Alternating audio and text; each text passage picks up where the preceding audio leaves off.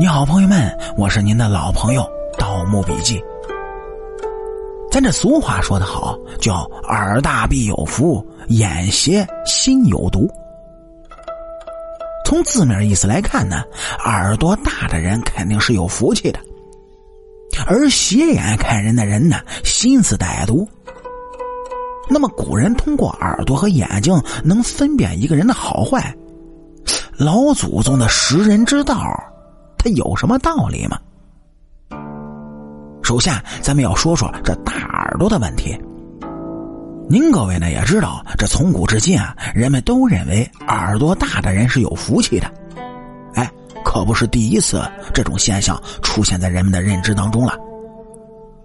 肥头大耳从古代开始，经历了这么长的时间，是一直被认为是富贵之相。很多人呢会通过判断一个人的耳垂来看财运，在很多老人的眼里呢，耳朵又厚又大、耳垂饱满的人，在人们的眼里是有福气又有财气的。反之，没有耳垂或者比较单薄的人，过得就会比较辛苦。那么，为什么说大耳朵的人就会有福气呢？其实啊。这个说法主要来源于佛祖。咱们都知道，如来佛祖的耳朵是非常大的，耳垂呢也非常大。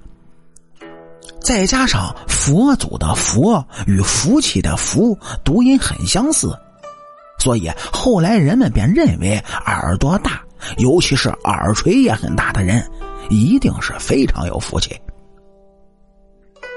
在古代的时候，人们将大耳朵作为富贵之相。其实仔细看，这样的说法并非是完全没有科学依据。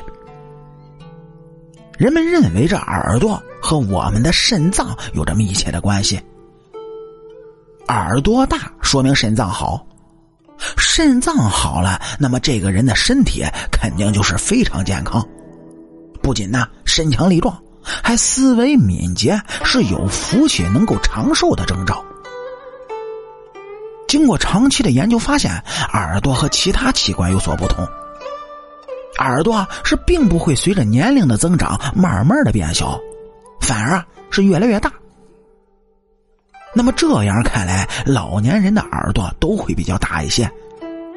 耳大有福这种观点，这样看来呢？也有人们对长寿的一种向往在里面，所以古时候的人们便将这种耳大的面相定为有福之相。其实啊，他们将其中的因果关系搞混淆了。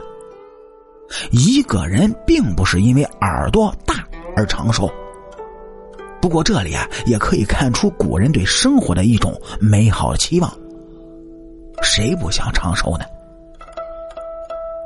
除此之外，耳大有福与当时的物质生活条件也有着莫大关联。许多家庭呢常年不沾荤腥，于是骨瘦如柴；而有的人肥头大耳，这表明啊其家庭条件很优越。如此，若是从小生的耳朵大，在穷苦人看来，那便是有福的征象了。再说眼斜心不正，这可以用来形容人的外貌，也可以用来形容一个人的言行举止。与人交往的过程中呢，如果对方目光躲闪、眼高于顶，那么就很容易被视为不尊重自己的行为，也可以理解为心里有鬼，在说谎话。在古代的时候呢，有更多的礼仪讲究。要表示对一个人尊重，你就要正眼看人。如此斜着眼睛看人，无疑就是心中有邪恶的想法，所以不敢直视你的眼睛，要不就是瞧不上你。所以对于这样不礼貌的人，还是躲开为好。一个内心坦荡的人，在与人交流的时候，眼睛必须是和对方直视的。如果不停的眼望四周，对谈话内容不专心，说明这个人的内心呢有所隐瞒，或者在打什么鬼主意。所以对于这样的人，人们通常都会选择远离。